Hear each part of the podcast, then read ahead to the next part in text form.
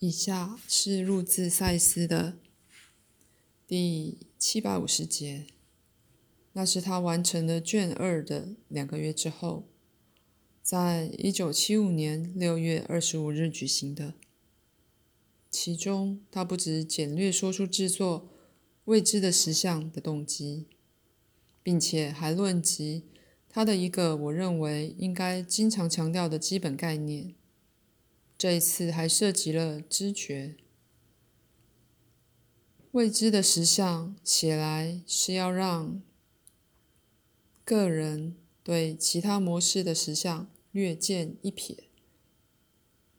它是要用来作为一张地图，把人领入并非另一个客观的宇宙，而是进入意识的内在道路。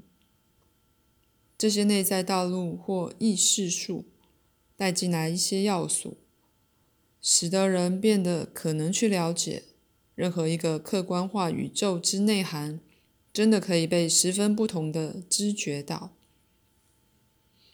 你就是你所知觉的东西之一部分。当你改变知觉的焦点时，便自动的改变了客观的世界。并不只是当你知觉它为不同的东西时，不论你的经验为何，它却还保持形原状。知觉这个行为本身有助于形成被知觉之识，并且是其一部分。